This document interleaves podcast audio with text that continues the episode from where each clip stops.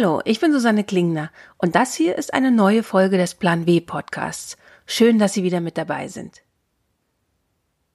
In dieser Episode besuche ich ein außergewöhnliches Unternehmen, in dem junge und alte Menschen zusammenarbeiten. Ich bin in München in der Landsberger Straße. Hinten im Büro arbeiten Menschen zwischen 24 und 35. Im gefliesten großen Arbeitsraum stehen Frauen und Männer im Rentenalter teilweise schon an die 80 Jahre alt. Es ist eine Backstube. Ich bin bei Kuchentratsch. Auf Kuchentratsch machte mich meine Plan W-Kollegin Maria aufmerksam, die im Heft die Seiten mit den Tipps zum Kaufen und Ausprobieren schreibt. Und ich war sofort begeistert. Alte Menschen backen leckeren Kuchen, junge Menschen verkaufen ihn. So das Konzept in kurz und knackig. Die Frau, die die Idee zu Kuchentratsch hatte, heißt Katharina Meyer. Ja, hallo. Ähm, ich bin Katharina, ich bin 29 Jahre, komme eigentlich aus München und habe vor über dreieinhalb Jahren Kuchentratsch gegründet. Kuchentratsch ist eine Backstube, in der Omas und Opas leckeren Kuchen backen.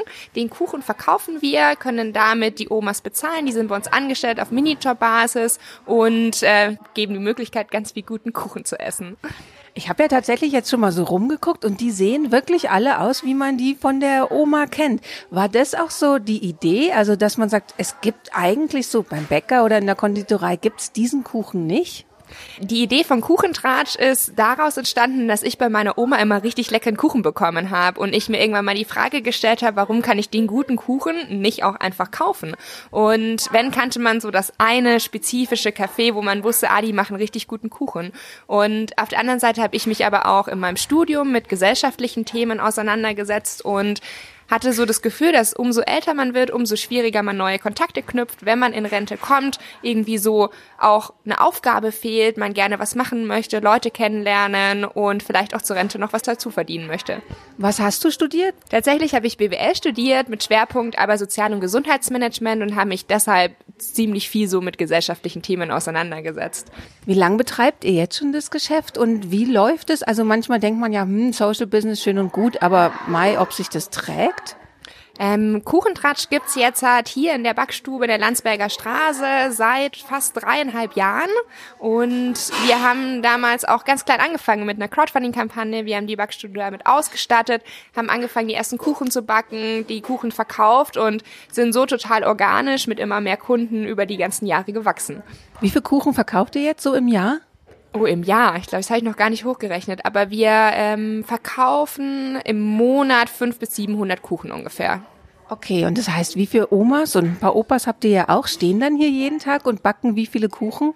Insgesamt sind bei uns 35 Omas und Opas angestellt. Die können sich ganz individuell in den Dienstplan eintragen, ob sie einmal die Woche kommen wollen, zweimal oder dreimal. Aktuell backen wir an drei Tagen die Woche und starten jetzt dann Richtung Winter wieder mit fünf Tagen. Also wir sitzen jetzt hier in dem Café-Teil, ne? Also oder das ist der Laden, ähm, der vorne ist, und man kann direkt nach hinten durchgucken. Da stehen die ganzen Omas und auch ein Opa an den Maschinen und backen und erzählen auch miteinander und so. Wie ist das Feedback von den Omas und Opas? Ist es auch für die so ein Ort? Also freuen die sich da drauf, dann dreimal die Woche oder manche vielleicht nur einmal die Woche herzukommen? Ich glaube, das Schönste für uns ist immer, wenn die Omas wieder gehen und ein ganz großes Lächeln im Gesicht haben und man ihnen anmerkt, dass sie gerade eine schöne Zeit bei uns hatten. Die kommen für vier Stunden zu uns und backen dann die Kuchen, können sich austauschen, führen viele Gespräche, ähm, ja, machen was und sind auch ziemlich stolz drauf, wenn sie wieder gehen, weil sie einfach richtig guten Kuchen gebacken haben. Also und natürlich will ich auch von den Omas wissen, wie es sich so arbeitet bei Kuchentratsch und wie sie eigentlich auf die Idee gekommen sind, sich in ihrem Alter nochmal stundenlang in die Küche zu stellen. An einem der Arbeitsplätze steht eine ältere Dame, auf deren Schürze in Schönschrift Josephine gestickt ist. Wie lange sind Sie schon bei Kuchentratsch? Äh, über drei Jahre. Also das heißt beim Anfangsteam dabei? Ziemlich vom Anfang an dabei, ja. Und was sind Ihre Spezialrezepte? Ja, mir bleibt immer der Karottenkuchen. Weil Sie die Einzige sind, die es können? Nee, das ist nicht, ähm, ja, ich weiß nicht. Es hat sich einfach im Laufe der Zeit so ergeben und ich habe die Abläufe mittlerweile so optimiert, dass das so richtig flutscht. Heute habe ich zum Beispiel also zwölf Karottenkuchen zu backen. In zwölf Kuchen? Ja. Okay. Und das kriegen Sie hin in vier Stunden? Ja, also die Karotten, die hat mir unsere Praktikantin geschält und mit der Maschine äh, geraspelt. Äh, also sonst.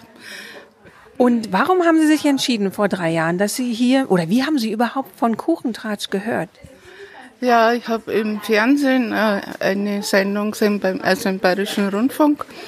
Äh, und zu der Zeit, da habe ich also gerade beschlossen, dass ich nicht mehr weiter faulenzen will in, im Ruhestand, sondern dass es an der Zeit ist, äh, wieder also Kontakte zu knüpfen und zu arbeiten, ein bisschen Geld zu verdienen und mit einer Arbeit, die Spaß macht. Und dann, wie es der Zufall will, habe ich das von Kuchendratsch gesehen, sofort gewusst, das ist genau das, was für mich gemacht ist. Und wie oft die Woche kommen Sie dann her?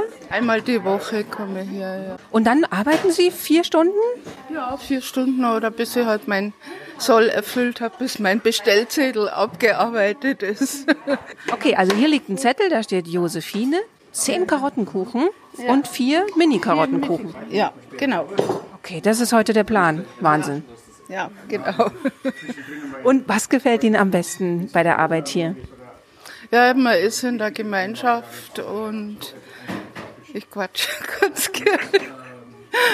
Und mein Freundeskreis, der ist äh, eben hauptsächlich, also alle kann man sagen, jünger als ich. Die gehen also noch in die Arbeit. Von daher haben sie also meine sozialen Kontakte für untertags äh, sehr im überschaubaren Rahmen gehalten.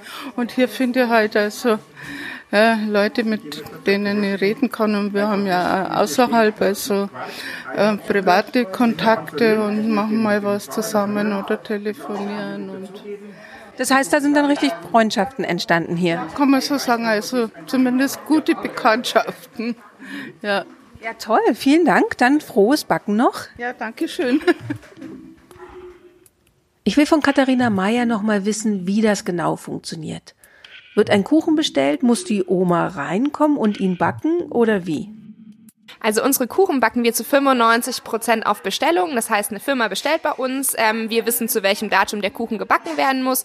Entweder ist es so, dass wir einfach in die Runde fragen, wer Lust hat, den und den Kuchen zu backen.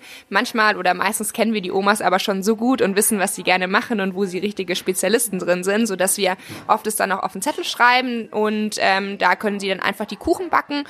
Äh, von den Rezepten her ist es so, dass die Omas und Opas ihre eigenen Rezepte mitbringen. Ähm, wir dann auswählen, welche Rezepte wir verwenden. Die bringen sich die Rezepte untereinander bei. Das heißt, jede Oma kann jedes Rezept und das Rezept ist aber immer benannt nach der Oma, die das Rezept mitgebracht hat. Ihr habt auch ein Kochbuch rausgebracht. Da sind die Omas und Opas drin vorgestellt und dann ihre Spezialrezepte. Ne? Ich glaube jeweils drei pro Oma, Opa. Wir haben jetzt letztes Jahr zum Winter unser erstes richtiges eigenes Backbuch rausgebracht, das zu Weihnachten. Das heißt, ähm, acht Omas stellen jeweils drei Rezepte vor, super bunt gemischt, auch mit einer Weihnachtsbowle dabei, mit Stollen, mit Plätzchen, aber auch Kuchen. Das heißt, für jeden ist was dabei. Und wir verkaufen das auch in Buchläden oder bei uns über einen Online-Shop. Und es ist super schön, dass ähm, viele Leute die Backbücher auch kaufen, die vielleicht selber backen und Inspiration suchen und so bei uns nie Kuchen bestellen, aber trotzdem von der Oma sowas mitbekommen. Wollt ihr auch noch mehr Läden in mehr Städten eröffnen? Also wie wir im Moment wachsen wollen, ähm, seit letztem Jahr, wir haben den deutschlandweiten Kuchenversand ermöglicht. Das heißt, wir haben bestimmte Kuchensorten, die wir mit der Post verschicken können und so in jeder Ecke von Deutschland jeden mit Kuchen glücklich machen können. Darauf liegt gerade unser Fokus. Wir ähm, überlegen aber natürlich auch eventuell woanders einen Standort aufzumachen, aber das ist alles noch weiter in der Zukunft. Wie kommt so ein Kuchen von München nach Kiel, ohne kaputt zu gehen? Ja, wir haben ziemlich lange getüftelt an unserer Verpackung und ähm, haben die perfektioniert und äh, können den Kuchen da reinmachen. Der Kuchen wird am nächsten Tag abgeholt, wird normalerweise zu 98 Prozent am folgenden Werktag zugestellt und dann kann man leckeren Kuchen genießen. Nach einer kurzen Werbepause spreche ich mit weiteren Omas und Opas und sie erfahren, warum eine Firma wie Kuchentratsch zum Forschungsobjekt für Soziologen wird. Werbung der Plan W Podcast wird ermöglicht von LinkedIn, dem Karrierenetzwerk. Hier können sich Mitglieder austauschen, von anderen inspirieren lassen und selbst Beiträge schreiben. Besonders Frauen können das Netzwerk für sich nutzen. Eine, die das schon tut, ist eine Gründerin, die mit ihrer Website mittlerweile 10 Millionen Beitragsinteraktionen pro Monat erreicht. Welche Rolle LinkedIn dabei spielt, erklärt sie im Interview. Mein Name ist Sarah Obeinczyk und ich bin Mitgründerin von Echte Mamas. Und Echte Mamas ist die größte Social Community für Mütter in Deutschland. Können Sie kurz was zur Entstehungsgeschichte noch sagen? Die Idee zu Echte Mamas ist 2016 entstanden. Meine Kolleginnen und Mitgründerinnen Miriam und Marion und ich, wir waren zur gleichen Zeit schwanger. Wir kannten uns aus unseren früheren Jobs aus der Verlagsbranche und wir wollten unbedingt etwas Eigenes gründen. Sie sind bei LinkedIn angemeldet. Wie lang denn schon und warum sind Sie bei LinkedIn? Ich bin schon wirklich irre lange auf LinkedIn angemeldet, aber erst seit ich gegründet habe, ähm, nutze ich das Netzwerk viel, viel stärker und öfter. In welcher Form nutzen Sie das seit der Gründung? Ich nutze die Plattform vor allen Dingen, ähm, um mich auszutauschen mit alten Kontakten sowie auch ja ganz oft neue Kontakte, die ich über LinkedIn finde. Können Sie da vielleicht ein Beispiel nennen, wo es ähm, tatsächlich auch super gut funktioniert hat, wo Sie das nutzen konnten, dass Sie da mit Menschen in Kontakt kommen, die Sie vielleicht so nicht getroffen hätten? Ich habe vor kurzem zum ersten Mal die Blogger-Funktion auf LinkedIn ausprobiert und habe den Artikel geschrieben, warum mich echte Mamas jeden Tag motiviert. Und auf diesen Artikel habe ich total viel Resonanz bekommen. Ja, Leute haben sich bei mir gemeldet, haben mir Nachrichten geschrieben oder haben halt auch diesen Artikel kommentiert. Das war total spannend. Hatten Sie denn Hemmungen, sich da in einem Artikel zu äußern? Ganz ehrlich, mir ist das total schwer gefallen, diesen ersten Artikel zu veröffentlichen. Ich hatte wirklich Hemmungen davor und wusste nicht, wie meine alten Kontakte reagieren hat echte Mamas, hat das Thema Muttersein auf LinkedIn Platz, aber meine Sorgen waren dann auch sehr unberechtigt. Ich habe sehr viel positive Resonanz bekommen. Ja, es war alles gut. Glauben Sie, dass es eigentlich besonders wichtig ist, gerade für berufstätige Mütter, sich zu vernetzen? Ich finde es total wichtig, dass Frauen auf Business-Plattformen aktiv sind und dort auch viel stärker stattfinden.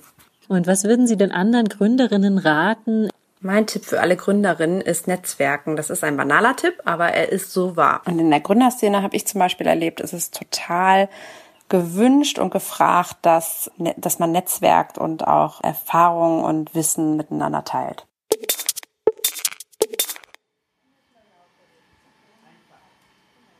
Willkommen zurück.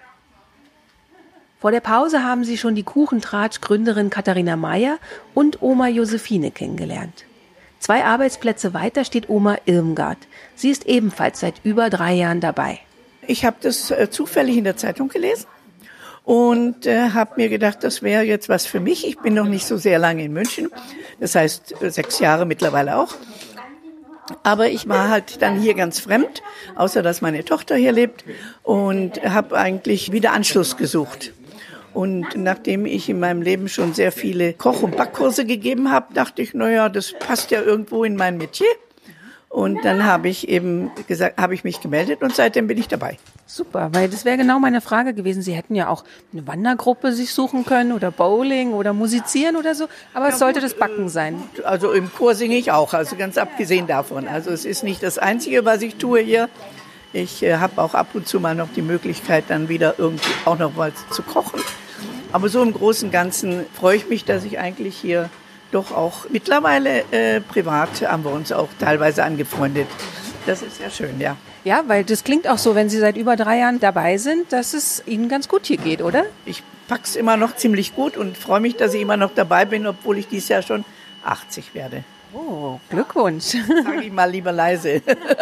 ist doch toll, wenn man 80 erreicht, ist doch super. Ja, naja, vor, vor allen Dingen, wenn man in dem Alter auch noch Lust hat und noch was äh, tun kann. Also, ähm, und das finde ich sogar sehr, sehr gut, weil ich sehe so um mich herum, wie viele dann ihre Wehwehchen pflegen zu Hause und nicht mehr außer Haus gehen und eigentlich auch unzufrieden sind, glaube ich, teilweise jedenfalls. Und Sie würden sagen, das Backen macht Sie glücklich?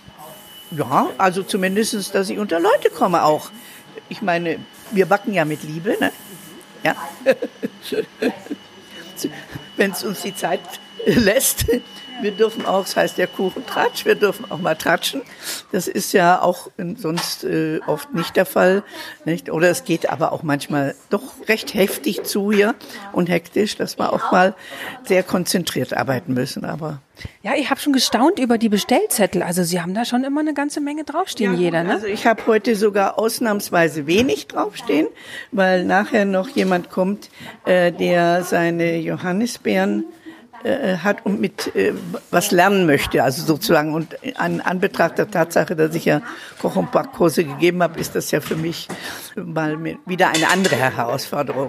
Das heißt, Sie haben hier so ein bisschen auch die Rolle der Ausbildung, Weiterbildung übernommen? Ich habe das ja 34 Jahre lang getrieben, ja. Und ich muss sagen, ich habe ja eine sehr große Familie gehabt. Also ich habe vier Kinder großgezogen. Ich hatte einen Ausbildungshaushalt.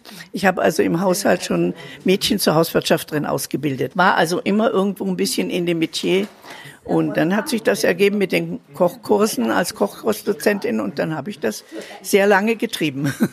Aber super, dass Sie das dann hier auch machen können, weil das ist ja schon eine befriedigende Arbeit, wenn man sein Wissen dann auch weitergeben kann, ne?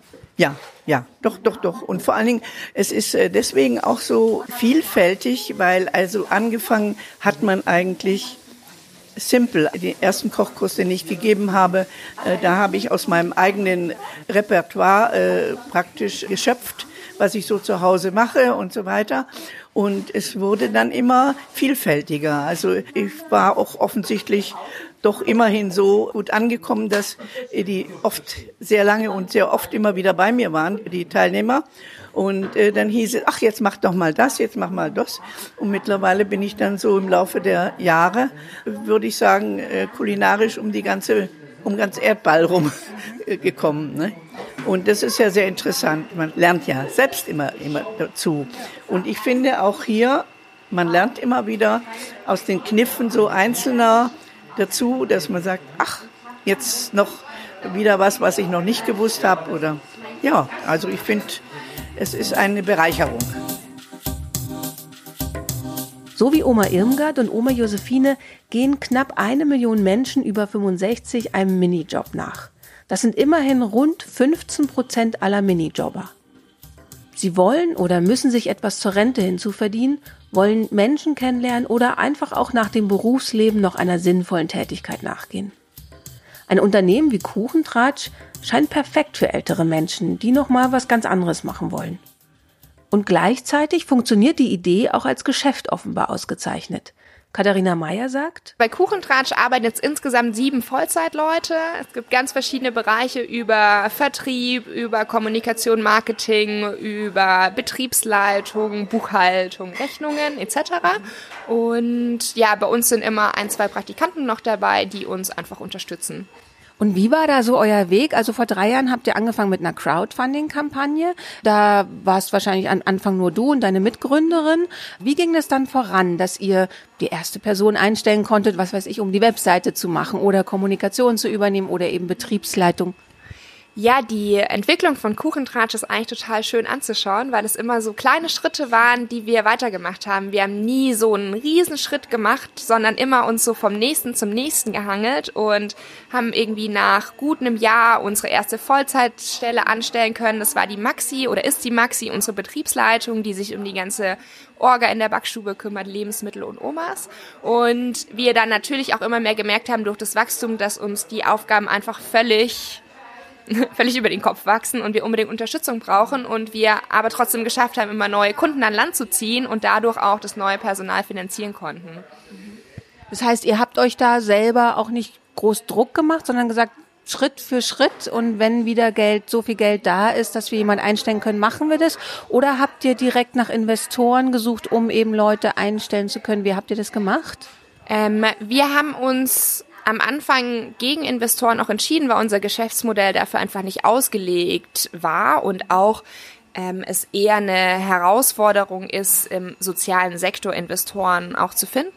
Ähm, wir haben tatsächlich das Glück halt gehabt, dass ein Kuchen schnell gebacken ist und schnell verkauft ist, wir nicht so viel Entwicklungskosten haben und deshalb einfach loslegen konnten. Und wir haben immer geschaut, wie viel Geld wir zur Verfügung haben, um das zu investieren. Und wir haben als kleines Backup einen Wandeldarlehensgeber, der uns hin und wieder, sollten wir irgendwie was vorschießen müssen, eine Summe überweisen kann, die wir dann wieder zurückzahlen. Okay, das heißt, es ist alles so auf stabiles Wachstum ausgelegt und das ist auch was, wo du sagen würdest, das passt zu mir als Typ so, also als Geschäftsführerin, dass das entspricht so deiner vielleicht auch Wohlfühlzone. Viele Frauen schrecken vielleicht davor zurück, ein Unternehmen zu gründen, weil man ja sehr risikobereit sein muss. Und ähm, tendenziell sind Frauen ja nicht so zu Risiko erzogen wie Männer. Und wie kriegt man das hin, dass man eben nicht schlaflose Nächte hat, weil man denkt, oh Gott, die Miete muss gezahlt werden, die Omis, Opis müssen gezahlt werden. Wie ist da für dich so der Weg? Ich glaube, für mich persönlich ist es auch total wichtig, dass ich die Zahlen halt kenne und weiß, bis zu welchem, ja, gerade ich mich ähm, irgendwie bewegen kann ich habe so persönlich das Gefühl, dass Frauen einfach bedachter sind. Und das kann ich von mir auch sagen. Ich überlege jeden Schritt sehr wohl. Ähm, das heißt aber nicht, dass ich auch einfach Neues ausprobiere, aber ich mir dessen bewusst bin, was das Risiko ist. Und es gehört zum Gründen dazu, Risiken einzugehen. Das ist das, was es aber auch spannend macht und neu macht. Und man super viel lernen kann, auch an sich selber und vielen Leuten was mitgeben kann. Und deshalb finde ich so ein gesundes Risiko einfach total gut. Und ihr seid ja schon eine frauendominierte Firma, ne? Also sowohl bei euch äh, hinter den Kulissen als auch es sind mehr Omis als Opis. Macht es was mit dem Unternehmen, mit der Unternehmenskultur? Das ist das erste Mal, dass ich in so einem super frauenlastigen Team arbeite. Das heißt, ich habe nicht so viel Vergleichswerte in dem Sinne. Was bei uns aber total schön ist, dass wir super harmonisch zusammenarbeiten. Wir haben ähm, eine sehr tolle Feedback-Kultur, die uns super viel ermöglicht, füreinander da zu sein, miteinander zu arbeiten und hin und wieder ähm, sind ja bei uns beim Backen auch Männer dabei, bei uns äh, die Buchhaltung und Rechnungswesen, das macht der Christian, der ist auch dauernd da, das ist natürlich auch total gut. Aber ich sehe jetzt hat da bei uns einfach nur total viel Harmonie und ähm, Herzlichkeit und Empathie. Heute am Tag meines Besuchs ist die Männerquote sogar etwas höher als sonst. Es sind nämlich zwei Studenten zu Besuch, weil sie sich für Kuchentratsch als Forschungsobjekt interessieren. Einer der beiden, Brandon, steht neben Opa Norbert und lässt sich von ihm erklären, was er als nächstes machen soll. Die beiden backen heute gemeinsam. Den braucht man nicht mehr, ja. Warte, warte, warte, warte, Deckel drauf. Warte, warte, warte, warte, warte. Und im Kühlschrank, ich glaube in dem linken unteren, im hinteren. Also nicht ganz unten. Vanillepudding? Vanillepudding, das ist da drüben unter den, äh, den großen Töpfen, der linke. Hallo Norbert, wie lange bist du schon hier dabei? Ich bin jetzt seit äh, knapp über drei Jahren dabei. Okay, alle sind hier schon so lang dabei. Also wer einmal kommt, bleibt anscheinend. Ja, ja, ja. ja. Macht es so viel Spaß? Das macht Spaß. Das ist der einzige Grund, warum ich hergehe. Ja. ja. Und du konntest schon immer backen? Ich, ja, ich war immer affin zum Backen, affin zum Kochen.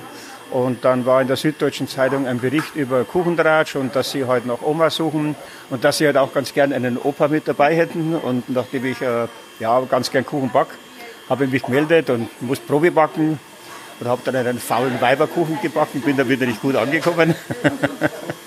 und ja, auf, auf, die Art und Weise, dann, dann wurde die auch für gut befunden. Und seitdem kommen wir regelmäßig einmal in der Woche, mal gar nicht, mal, wenn nur der Mann ist, auch zweimal in der Woche komme ich eben rein. Bist du der einzige Mann oder gibt es noch mehr Opas? Ich war lange, ich war glaube ich eineinhalb oder fast zwei Jahre lang war ich der, der Einzige. Dann war einer mal da, der ist aber nach kurzer Zeit wieder gegangen.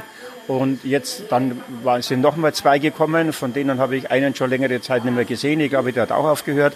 Aber einen, den Opa Günther, den gibt es noch, den treffe ich ab und zu mal am Freitag, je nachdem, wie wir, wie wir gerade arbeiten, an welchen Tagen. Und warum hast du dich entschieden, halt dir das zu suchen, zum Beispiel als Kontaktmöglichkeit und nicht, was weiß ich, segeln zu gehen, Tennis zu spielen, sowas? Ja, meine, ich habe sowieso meine, meine Aktivitäten außerhalb von dem hier mit, mit Sport, mit allem drum und dran. Und ähm, ich, ich kann es gar nicht sagen. Es hat mich irgendwie gereizt. Und dann eben hierher zu kommen und in der Gemeinschaft mit sowohl mit den, mit den älteren Damen als auch dann mit dem, mit dem, mit dem Jungvolk im Büro, ja, sich zu unterhalten und sich auszutauschen. Macht Spaß und Kuchen backen macht auch Spaß. Die erste Zeit durften wir backen, was wir wollten. Jetzt müssen wir backen, was bestellt wird. Ja, aber das ist ökonomisch komplett in Ordnung. Gell? Worüber wird dann so getratscht? Ach, über alles Mögliche, über Urlaub, äh, über Urlaub, teilweise auch mal über, über, über Politik, über das, was einem, einem nicht passt, teilweise auch mal über das, was einem vielleicht am Kuchentratsch nicht passt. Ja, Ja, also wie eine ganz normale Arbeitsstelle eigentlich. Ganz normale Arbeitsstelle, ja. Wo, wobei man natürlich weiß, wenn man das so äh, seine Kuchen im Griff hat, da kann man also wie, wie Autofahren. Man kann sich auf der einen Seite unterhalten, auf der anderen Seite kann man arbeiten. Und jetzt haben Sie heute hier einen Studenten an der Seite. Und die wollen jetzt hier was darüber lernen, wie die älteren Leute der Einsamkeit entfliehen. Ist sowas öfter mal, dass Sie so schon so Forschungsobjekt jetzt sind? Ein Forschungsobjekt in, in dem Sinne nicht, aber von, von Zeitungen, also von der Abendzeitung und so, weiß ich, äh, dass da schon welche da gewesen sind und sich eben auch erkundigt haben, äh, so auch über Alterseinsamkeit mhm. und, und, und solche Dinge und natürlich auch sich erkundigt haben, dass welche sagen, mir reicht meine Rente nicht, ich muss noch was dazu verdienen.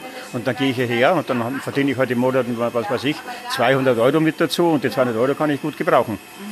Ja, super. Ich werde mal gleich Ihren Kompagnon auch noch befragen, was so spannend daran ist als Forschungsobjekt. Vielen Dank. Gerne geschehen.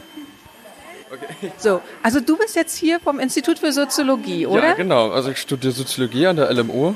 Ja, also wir haben so ein, so ein qualitatives Forschungsprojekt. Also qualitativ heißt in der Soziologie so, man, man redet wirklich mit Menschen, man entwickelt Theorien, indem man mit den Menschen spricht und nicht 20-seitige Frageblöcke jetzt vorlegt, sondern die erzählen einem da was und daran induktiv nennt man das, ja. entwickelt man dann seine Gedanken und Theorien.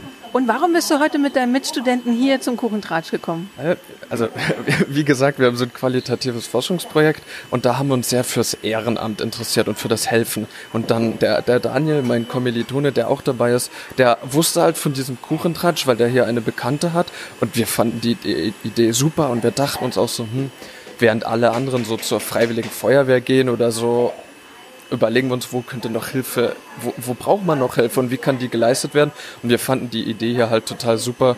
Die Professorin ist auch total begeistert und dann sind wir jetzt hier, reden mit den Menschen, die sich gedacht haben, ich würde gern wieder was machen, ein bisschen Geld verdienen, Leute kennenlernen und da gibt es nichts Besseres, als hier einfach mitzubacken und dann mit den Menschen halt zu reden. Alterseinsamkeit ist ein bekanntes Problem, zu dem aber auch nicht viele stehen wollen. Und wir, wir uns interessieren die, die Menschen, die sich dagegen entschieden haben, die diesen Schritt getan haben, über den eigenen Schatten zu sprengen.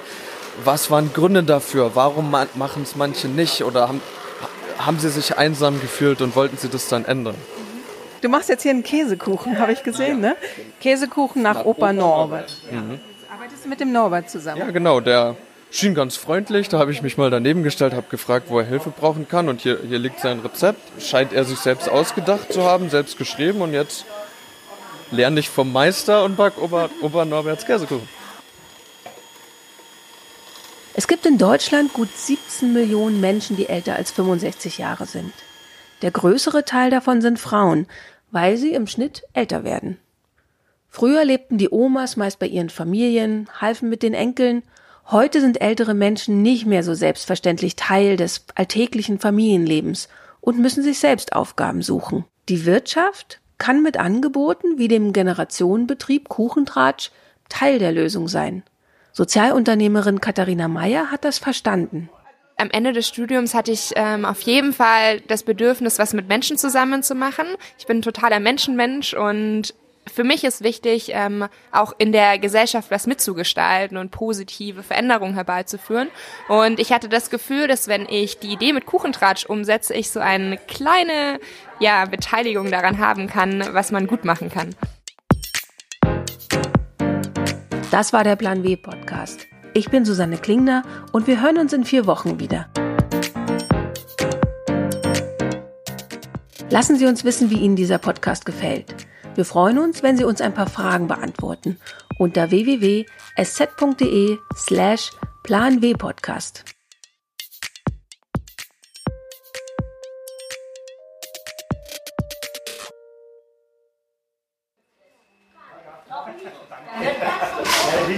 Du, also das nächste Mal, wenn du vorher schon weißt, dass es nicht dein Tag ist, dann sag, komm, ich spüle für euch alle, macht ihr meine Kuchen mit. Genau.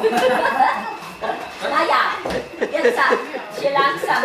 Ich trinke jetzt einen Kaffee und dann wird das Gehirn. Der Plan W Podcast ist eine Haus 1 Produktion für die Süddeutsche Zeitung. Wenn Sie keine Folge verpassen wollen, abonnieren Sie ihn bei iTunes, Spotify oder in der Podcast App auf Ihrem Handy. Eine solche Podcast App finden Sie leicht im App Store oder Game Center. Laden Sie sie herunter und gehen Sie dann auf Suchen oder Hinzufügen, geben Sie Plan W ins Suchfenster ein und klicken Sie anschließend auf abonnieren. So bekommen Sie jede neue Folge direkt aufs Handy. Alle Podcasts der Süddeutschen Zeitung finden Sie unter www.sz.de slash podcast. Die aktuelle Ausgabe von Plan W finden Sie im Digitalkiosk der SZ unter www.sz.de slash plan-w.